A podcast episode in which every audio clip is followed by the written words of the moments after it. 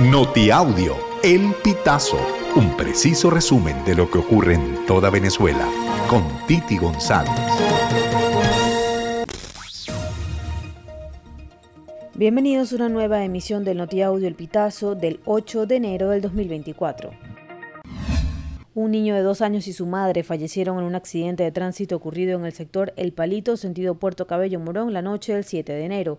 El hecho se registró cuando un camión Ford Triton, año 2010, volcó a la altura de un puente, se precipitó por un barranco y cayó a un río. De acuerdo con la información suministrada por las autoridades, los fallecidos fueron identificados como Luciano Arturo Guedes, de dos años, quien fue ingresado sin signos vitales al Hospital Prince Lara, y su progenitora Daniela Alejandra Sánchez, de 31 años. Esta mujer murió en el lugar del accidente.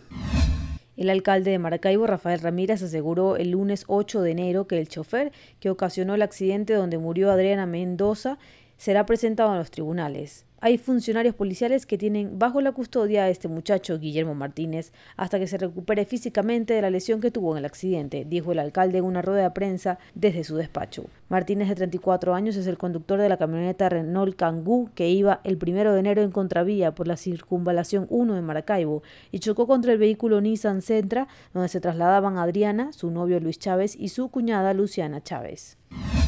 El Papa Francisco destacó este lunes 8 de enero las peligrosas rutas en las que los migrantes se juegan la vida, la selva del Darién, la de Centroamérica y el desierto de Sahara, y sobre todo el mar Mediterráneo que se ha convertido en el gran cementerio en la última década.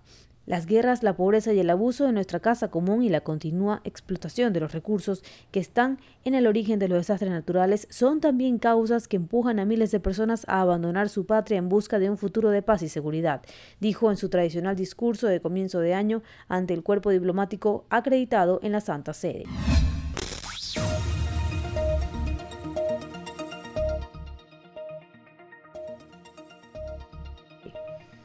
Amigos, así finalizamos. Si quieres conocer más informaciones, ingresa al pitazo.net.